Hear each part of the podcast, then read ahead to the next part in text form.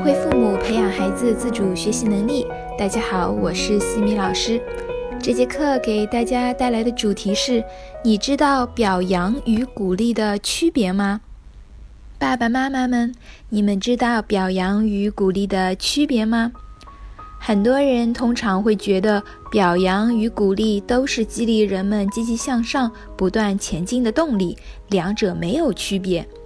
而著名的心理学家德韦克对四百名学生进行测试，结果却令人震惊，表扬与鼓励的结果却大相径庭。实验结果表明，当夸孩子聪明时，孩子为了保持看起来聪明，会选择躲避出丑的风险；而夸努力的孩子更愿意面对挑战。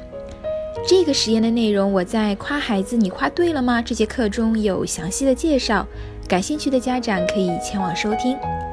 今天呢，我们就一起来看一看如何区分好表扬与鼓励，并且如何运用好表扬与鼓励。先来看看两者的区别。表扬通常是针对结果和成效的，而鼓励通常是针对过程和态度的。表扬是基于个人的评价，鼓励呢是基于事实的描述。表扬是关注外在。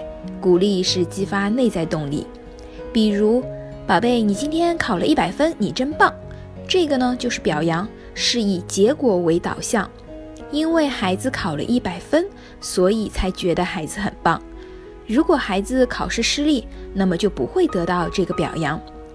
如果我们这么说。宝贝，你今天能得到一百分，是源自于平日里每天预习和复习，坚持每周做错题，不断努力收获的。妈妈感到很高兴。这个就是鼓励，它是以过程为导向，鼓励的是努力的过程。前面说到，孩子在考试失利的时候是得不到表扬的，甚至可能是批评。那么，孩子在失利的时候更渴望获得的是什么呢？没错，是鼓励。当孩子遇到困难、挫折、失败的时候，特别需要给到的是能够站起来、勇敢面对的鼓励。西米老师在这里敲黑板、划重点，大家可以记一下：教育孩子要多鼓励，适当表扬。我们经常看到身边有一些家长。尤其是老人喜欢把表扬用到极致，无论孩子做什么事情，都是表扬他：“你真棒，你真厉害，你真聪明。”时间久了，孩子要么听到之后没有任何喜悦，因为一句“你真棒”从小听到大，没有帮助孩子去理解“真棒”后面的真正意义，孩子不知道自己到底哪里棒；要么呢，就只能听好的，只能赢，完全输不起。以至于为了达到目的而不择手段，那么这是不是意味着我们不应该表扬孩子呢？其实并不是这样，适当的表扬还是需要的。之前的课程中有讲到过标志性表扬的方法，在这里呢我就不重复介绍了。我们今天呢就来看几种场景下表扬与鼓励的运用。对于孩子的行为表现。我们可以把表扬与鼓励相结合，也就是表扬过程，而不要只表扬结果，重点强调努力的过程和态度品质。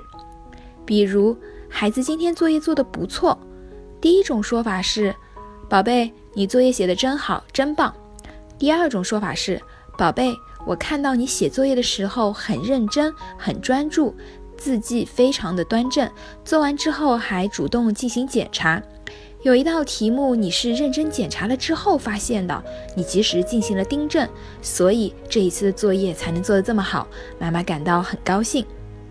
第一种的说法说你真棒呢，这种只能让孩子知道作业写得好会得到表扬，写得差会得到批评，但是孩子并不知道自己是因为什么才让这一次作业写得好。而第二种说法是把具体过程细节描述清楚了，重点强调了认真专注的品质和之所以做得好的原因，这让孩子明白下一次如何做也同样能够做得如此出色。再比如，孩子投篮投了好多次都没有投中，最后终于投中了。第一种说法呢，只是简单的一句“宝贝，你真棒”，而第二种说法是说“宝贝，我看到你一直在调整与篮筐间的距离，不断的探索投篮的姿势和角度，在坚持不懈的努力练习下，终于找到了最适当的方式投进了篮筐。妈妈为你感到骄傲。”大家可以感受一下，孩子听到这两种说法之后，内心分别会是怎么样子的感受。我们再来举一个例子：如果孩子丢了钱包，由于表扬他只认结果，这个时候已经不可能去表扬孩子了，很多父母就会去责怪孩子，会说：“你太粗心了，怎么连钱包都弄丢了呢？”那么正确的可以怎么说呢？我们可以用鼓励的方式来这么说。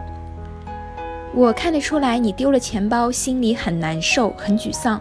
谢谢你坦诚地告诉我，我相信你自己已经知道，下次带钱包出门的时候应该要注意哪些了。这样的说法呢，是站在同理和尊重孩子的角度，基于事实的描述，让孩子从错误中获得学习的机会。所以，孩子做得好了，妈妈不要一味的夸奖，而是要强调努力的重要性。孩子做不到，妈妈也不要盲目的批评，鼓励孩子继续加油。会鼓励的妈妈，才能培育出人格健全的孩子。在下一期的课程中呢，我将会为大家分享职场妈妈如何平衡事业与家庭。